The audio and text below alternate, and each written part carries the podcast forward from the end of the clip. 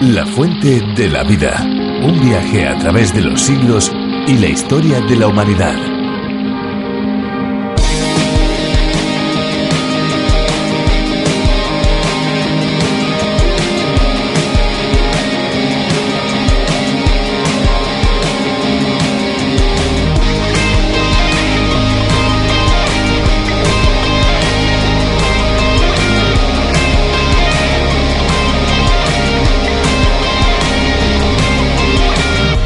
El mar de los siete colores, denominación que nos da una clara sospecha. Es una realidad y a la vez un eslogan turístico muy apropiado para promocionar así el Caribe. Allí el mar es protagonista con sus tonos combinados de azul, celeste, turquesa, verde, con aguas cristalinas, con arenas blancas, hacen del entorno una piscina natural de especial fotogenia. Bienvenidos amigos un día más a la Fuente de la Vida. Fernando Díaz Sarmiento les saluda. ¿Qué tal amigos? Reciban una cordial bienvenida de quien les habla Esperanza Suárez. Aquí estamos de nuevo en la Fuente de la Vida, un espacio absolutamente refrescante, un espacio que les acompaña de lunes a viernes a esta misma hora. Saben que tenemos un teléfono para todos aquellos que se quieran poner en contacto con nosotros, pues tomen nota, 91 422 05 24 y también una dirección postal para los que lo prefieran apartado 24081, código postal 28080 de Madrid, España. Y no nos olvidamos de aquellos a los que les gusta la tecnología. Si desean enviarnos un correo electrónico, lo pueden hacer a info arroba radiocadenadevida.com info arroba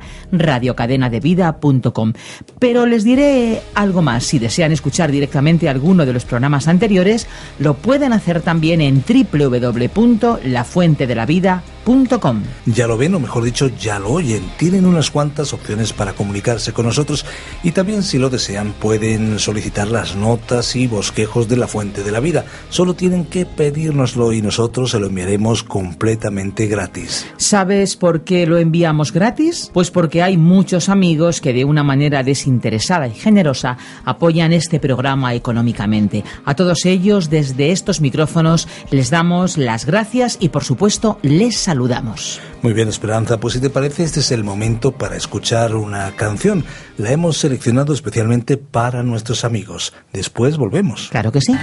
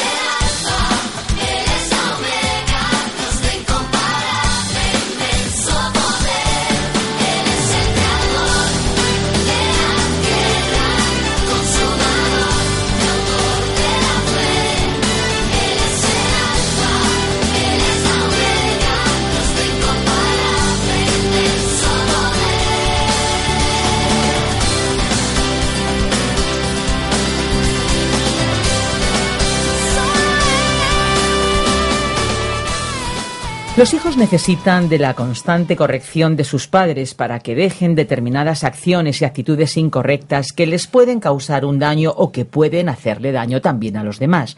Un daño que no es necesariamente físico, sino también puede ser un daño mental y espiritual. Interesante, Esperanza, que hables de los límites y también de las consecuencias de nuestros errores, porque el pecado es algo malo que practicamos constantemente y de lo cual necesitamos corregirnos. Cuando una persona cierra sus ojos y sus oídos a los avisos de que lo que está haciendo no está bien, lo más probable es que aunque haya una apariencia de normalidad, al final solo habrá problemas. Pues ¿qué les parece si nos acompañan ahora en la reflexión de hoy por el capítulo 12 del primer libro de Reyes? Bueno, también el 13, así como los primeros versículos del 14.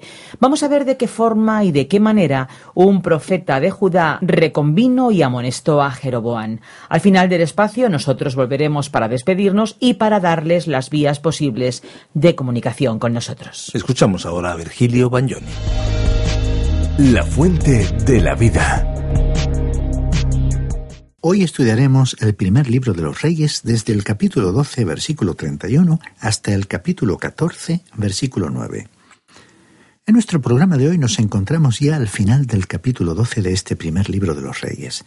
En nuestro encuentro anterior dijimos que Jeroboam había instalado un becerro de oro en Betel y el otro en Dan, y los había puesto en esos lugares para que el pueblo no tuviese que subir a Jerusalén a adorar en el templo.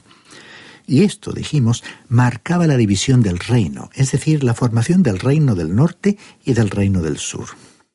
Continuaremos hoy leyendo los versículos finales de este capítulo 12, o sea, los versículos 31 al 33. Hizo también casas sobre los lugares altos y designó sacerdotes de entre el pueblo que no eran de los hijos de Leví. Luego instituyó Jeroboam una fiesta solemne en el mes octavo a los quince días del mes, conforme a la fiesta solemne que se celebraba en Judá, y ofreció sacrificios sobre un altar. Lo mismo hizo en Betel, ofreciendo sacrificios a los becerros que había hecho. Ordenó también en Betel sacerdotes para los lugares altos que él había fabricado. Sacrificó pues sobre el altar que él había hecho en Betel a los quince días del mes octavo, el mes que él había inventado según el dictado de su propio corazón. Así hizo fiesta a los hijos de Israel y subió al altar para quemar incienso. En nuestro estudio vamos a seguir el relato sobre el reino dividido. Usted se dará cuenta que el método usado en los libros de los reyes es el de registrar algo de la historia en cuanto a Israel y luego algo en cuanto a Judá. O sea que el relato va de un reino al otro. Al avanzar en nuestro estudio, pues consideraremos a ambos reinos, pero el reino de Judá duraría más tiempo que el reino de Israel. Además, prácticamente casi todos los profetas, excepto los profetas de después del cautiverio, profetizaron durante este periodo. Usted puede referirse a una tabla cronológica de los reyes del reino dividido y allí podrá ver qué reyes de Judá y de Israel fueron contemporáneos, o sea, cuáles de ellos reinaron al mismo tiempo en ambos reinos y qué profetas profetizaron durante cada reino. Bien, esto pues nos trae al final del capítulo 12 de este primer libro de los reyes. Como hemos visto, Roboán fue el rey del reino del sur, o de Judá, siguiendo en la línea davídica. Jeroboam, por su parte, se constituyó en el rey del reino del norte, o de Israel. Implantó la idolatría en el norte al instalar dos becerros de oro en Betel y en Dan para que el pueblo no tuviera que subir más a Jerusalén para adorar. Hubo pues una clara división y pronto estallaría la guerra civil, que continuaría hasta que el reino del norte fuese a la cautividad. Y veremos que el reino del sur también iría más tarde a la cautividad. Este fue un periodo triste en la vida de la nación de Israel. Contiene muchas lecciones para nosotros y para los gobiernos de la época actual. Y pasamos ahora al capítulo 13 de este primer libro de los Reyes. Se ve aquí el juicio de Dios contra el falso altar de Jeroboam. En este capítulo la mano de Jeroboam se secó y mediante la oración del profeta la mano fue restaurada. Se relata también el extraño incidente del hombre de Dios que fue engañado por otro profeta. El profeta desobediente fue muerto por un león y sepultado por el viejo profeta. Tenemos al final la terquedad de Jeroboam. Hemos llegado así a la división del reino después de la rebelión encabezada por Jeroboam, quien asumió el gobierno de las diez tribus del norte con las que formaría el reino de Israel. Roboam, quien ciertamente no tenía la sabiduría ni las dotes diplomáticas de su padre Salomón, fue en realidad el responsable de que se produjera esta división del reino. Y veremos más adelante que el reino del norte sería llevado a la cautividad en Asiria, mientras que el reino del sur acabaría en la cautividad en Babilonia. Ahora, puede que haya algo de confusión al estudiar esta sección y al leer acerca de un rey tras otro rey. Al leer sobre un rey determinado, uno se preguntará si se trataba de un rey del reino del norte o del reino del sur, o si era un rey bueno o malo. Por tal motivo recomendamos el uso de la citada tabla cronológica de los reyes para seguir mejor la lectura. Ahora usted se dará cuenta que en el reino del norte todos los reyes fueron calificados como malos. No hubo ni uno entre ellos que fuera bueno. Esto, por supuesto, simplifica algo el estudio. Probablemente hubo ocho reyes en el reino del sur durante un periodo de doscientos años que podríamos llamar buenos. Los demás fueron malvados. Esta fue pues una mancha negra sobre la historia de Israel. Sin embargo, creemos que cualquiera encontrará una historia similar en otros pueblos. Ahora, lo que hizo de esta una situación tan trágica fue que los israelitas tenían luz del cielo, tenían una revelación de Dios y por lo tanto su responsabilidad era mayor. Y quisiéramos reflexionar aquí un poco sobre la vida de Salomón para ver el motivo por el cual el reino fue dividido. Y así veremos lo que sucedió. A Salomón le fue concedida una provisión especial de sabiduría de Dios para administrar el reino. Sin embargo, al parecer, esa sabiduría no pasó a formar parte de su propia vida personal. Salomón evidentemente no tenía ninguna sabiduría ni discernimiento espiritual. Sí tenía ciertos principios y conceptos fundamentales que le ayudaron a ser un soberano muy sabio, pero parece que estos no afectaron a su vida personal o privada ni ciertamente a su vida espiritual ya temprano en su vida se vio que nunca en verdad rompió con la falsa religión. Usted recordará que al principio, cuando llegó al trono, había idolatría y no adoptó ninguna medida contra ella. Es como si hubiera mirado para otro lado. Luego empezó a ocuparse en actividades que serían su señal de prosperidad material, tales como, por ejemplo, enviar naves para traer de vuelta monos y pavos reales. El coleccionar animales no era malo en sí mismo, pero esas obsesiones estaban de más en alguien que había sido llamado a testificar y a vivir para Dios. Y Salomón tenía una verdadera debilidad en ese tipo de extravagancias. El libro de Proverbios revela la sabiduría de Salomón, pero el libro de Eclesiastés revela su necedad e insensatez. Usted no encontrará ningún fallo de Salomón ni de su padre David registrado en los libros de crónicas. Los dos libros de crónicas abarcan el mismo período que tenemos aquí en los reyes, con una sola diferencia. En los libros de los reyes tenemos el punto de vista humano, un registro de la historia.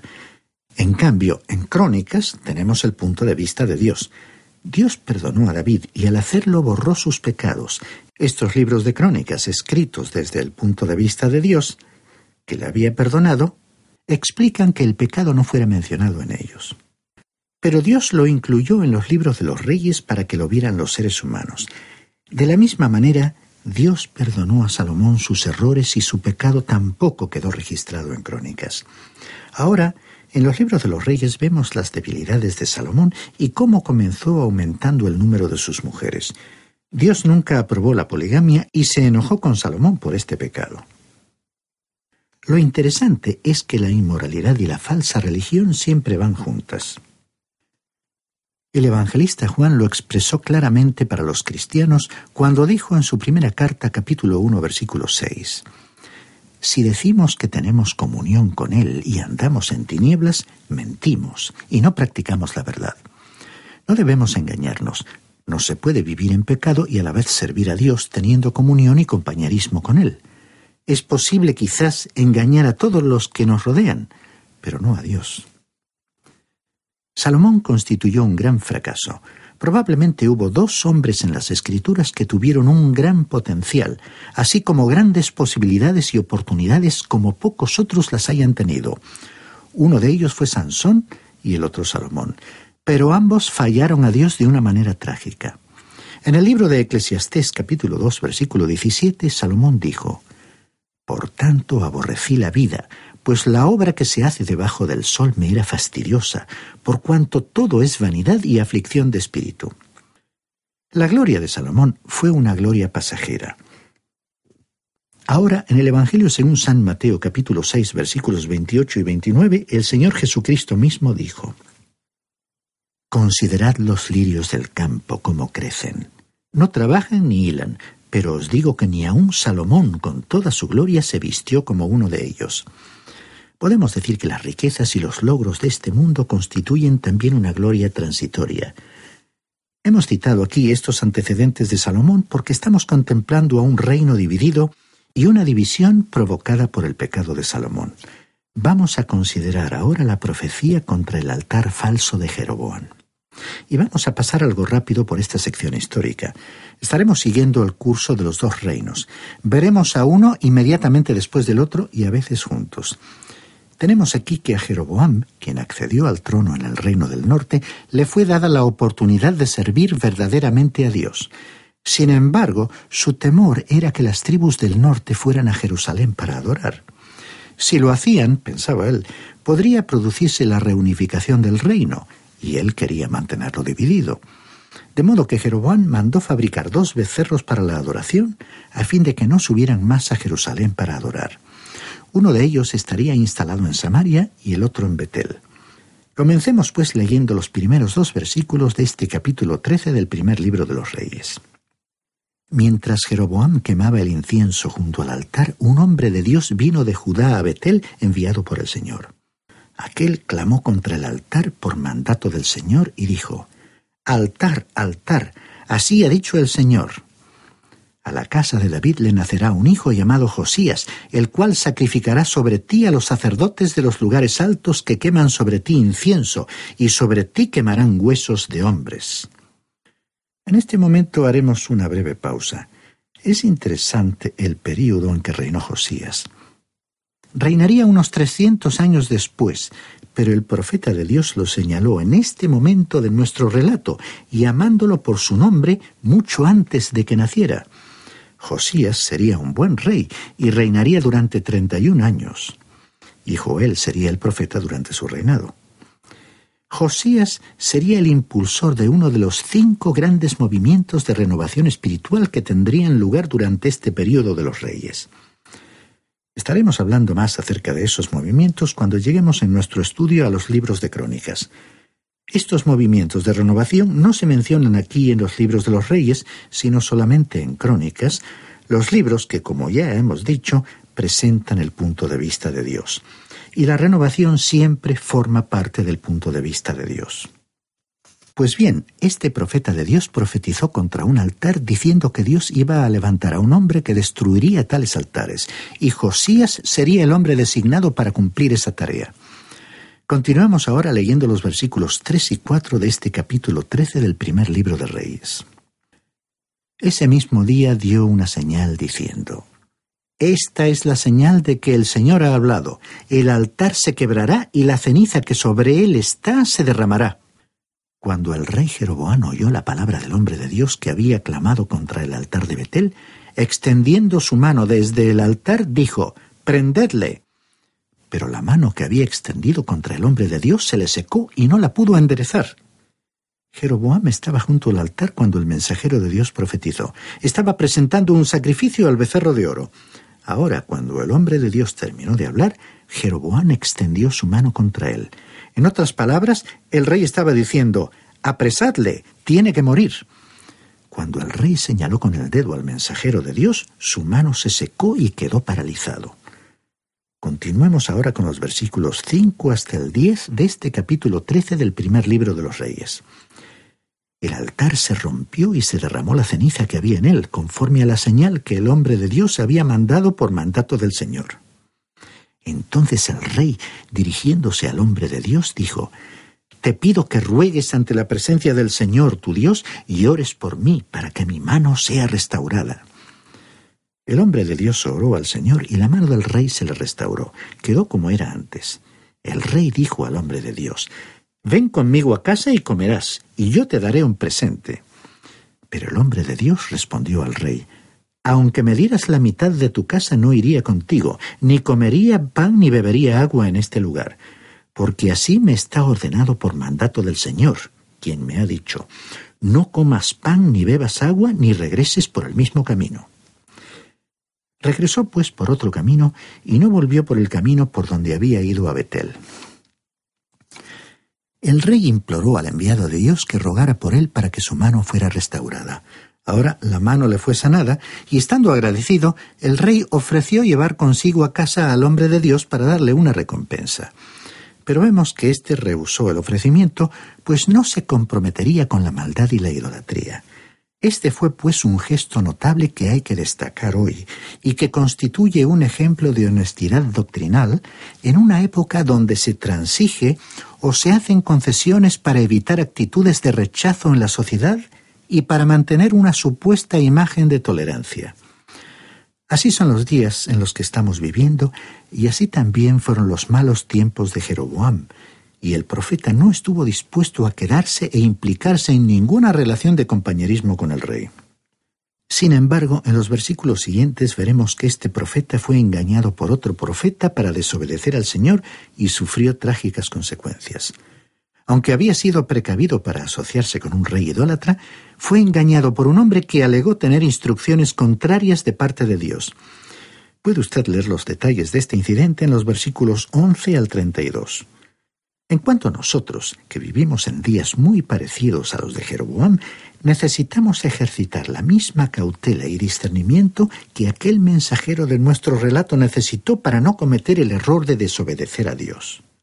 Leamos los versículos 33 y 34 de este capítulo 13 del primer libro de los Reyes. Con todo esto, no se apartó Jeroboam de su mal camino, sino que volvió a designar sacerdotes de los lugares altos de entre el pueblo, y a quien quería lo consagraba para que fuera de los sacerdotes de los lugares altos. Esto fue causa de pecado para la casa de Jeroboam, por lo cual ha sido cortada y raída de sobre la faz de la tierra. Y así llegamos al final del capítulo 13 del primer libro de los Reyes y al capítulo 14, versículos 1 al 9. El capítulo 14 describe los reinos de Jeroboam en Israel y Roboam en Judá, y establece las pautas para la trayectoria lamentable de los reyes del reino dividido.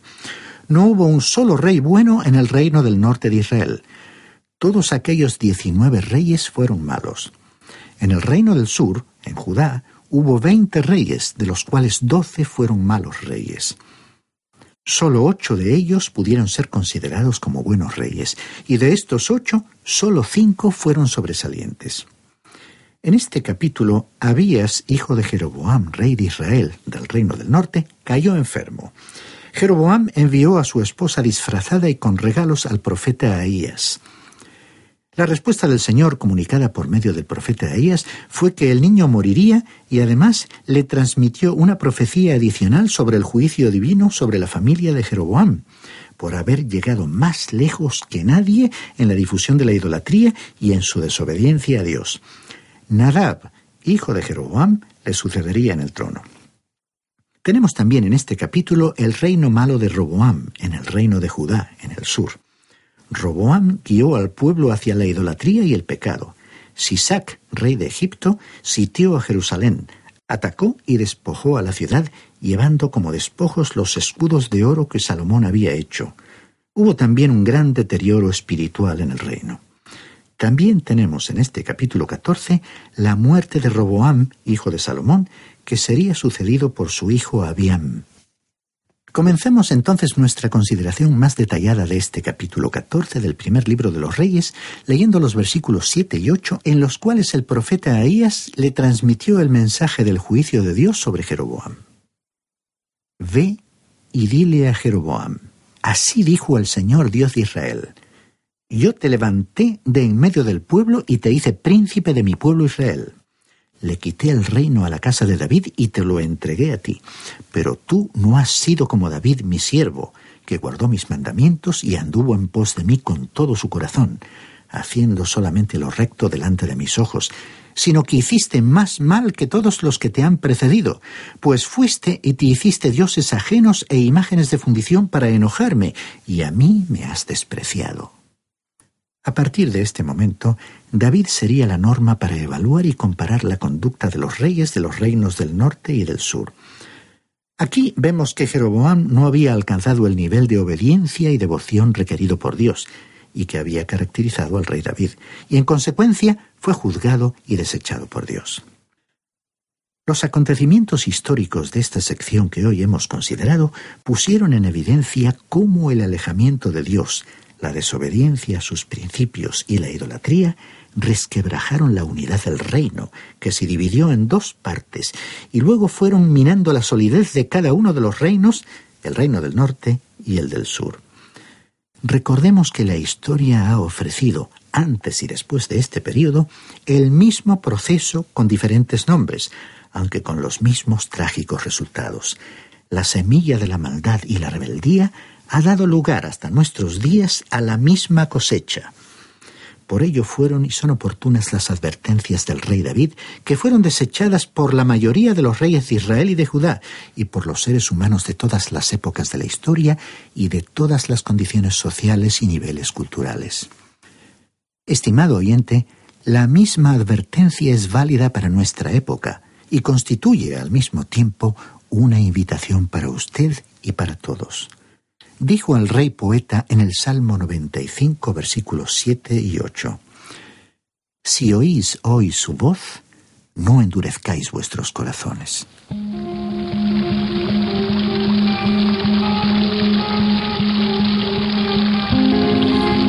Esperamos que con la exposición de hoy algunas interrogantes que tal vez algunos de nuestros amigos tuvieran se hayan solventado. De cualquier manera, hay mucho más que tenemos preparado para sucesivos espacios que estamos seguros serán de su provecho.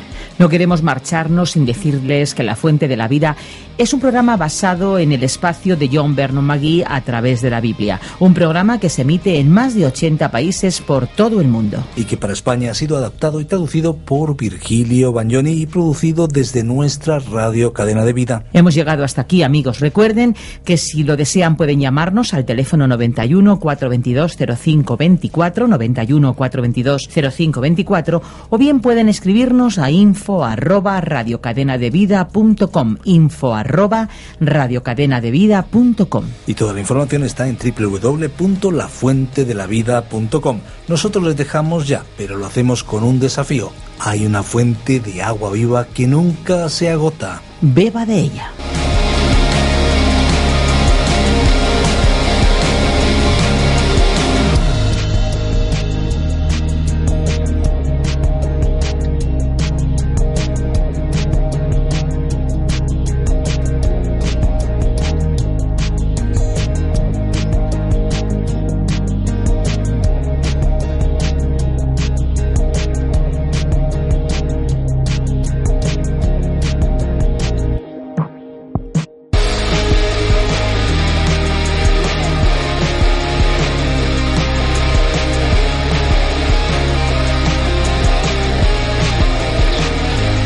Este ha sido un programa de Radio Transmundial producido por Radio Encuentro, Radio Cadena de Vida.